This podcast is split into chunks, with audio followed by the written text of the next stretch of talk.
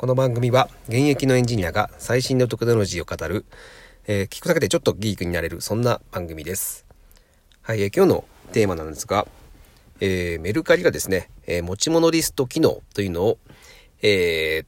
発表しました。で、こちらを、まあ、開始するということが決まったんですけども、まあ、こちらの機能が、まあ、どういったものなのかっていうのを、え今日はちょっと解説してみたいというふうに思います。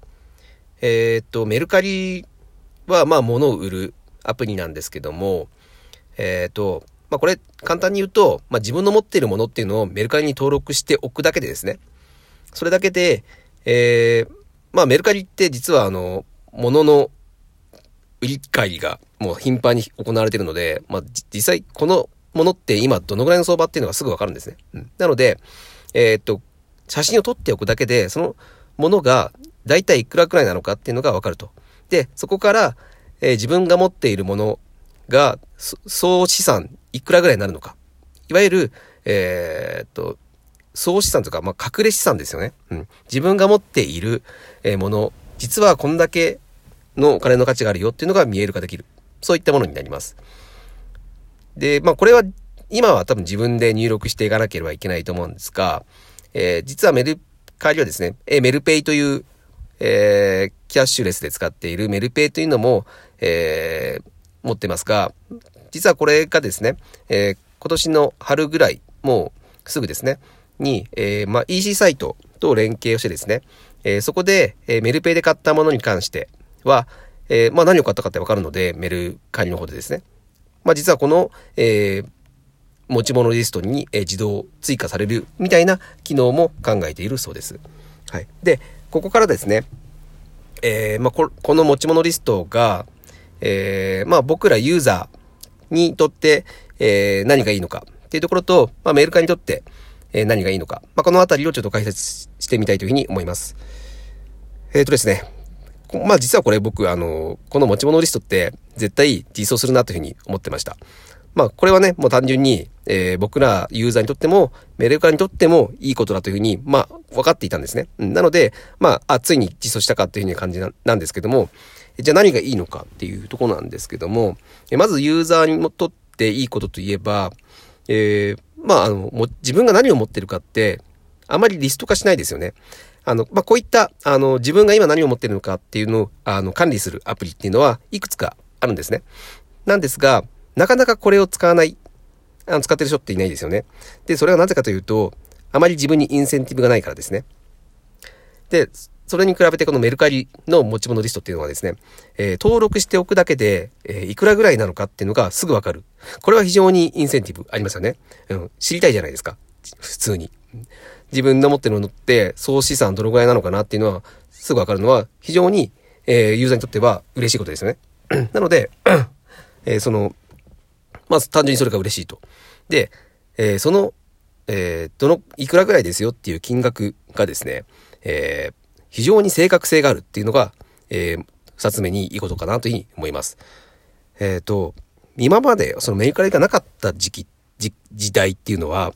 えー、自分たちが何かね、あの、ブックオフとか、なんかあったじゃないですか。なんちゃらオフっていう、えー、リユース店舗。そで、そういうとこで売って、売り、売ろうとしたりとかですね。あとは、まあ自分の持ってる本とかゲームとか、まあゲーム屋さんとかで売ろうとすると、えっ、ー、と、まあ自分のね、持ってるドラクエが、いくらぐらいなのかっていうのって、あの、それって当時ってよくわかんなかったじゃないですか。あの、実際行ってみて、3000円ですって言われたら、あ、じゃあ3000円で売れるんだって感じで売っていたと。で、あるお店では3200円。あるお店では2500円ぐらい。なんかバラバラなんだけど、まあ大体このぐらいの相場で売ってたっていう。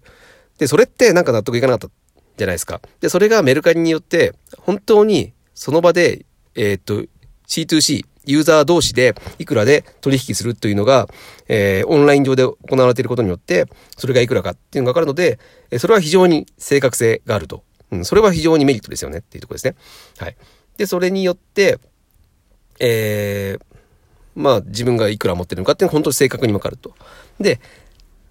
さらにいいことが、やっぱメルカリなので、そこからすぐに売れるってことですよね。うん。すぐに売りに出せるってことが非常にメリットかなと思います。えっ、ー、と、今、あ、今月いくら欲しいなと思った時に、あ、じゃあ今、自分の持ってるもの、これ、いらないな、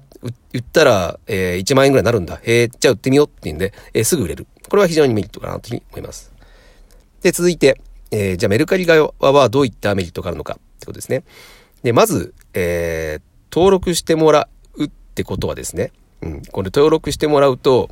えー、実際、その人が何を持ってるかっていうのが、まずわかるんですね。で、まずわかるし、で、えー、それによって、まあ、当然、さっき言ったように、えー、メルカリを使ってくれる可能性があるので、単純にメルカリを利用する率が高まるっていうのが非常に、えー、まあメルカリにとってはいいことですね。で、まえー、さっきも言いましたが、その人が何を持ってるかっていうデータは非常に重要です。うんえー、今までですね、えー、その人が何を持ってるかっていう情報を得ようと思った場合、えー、EC サイト、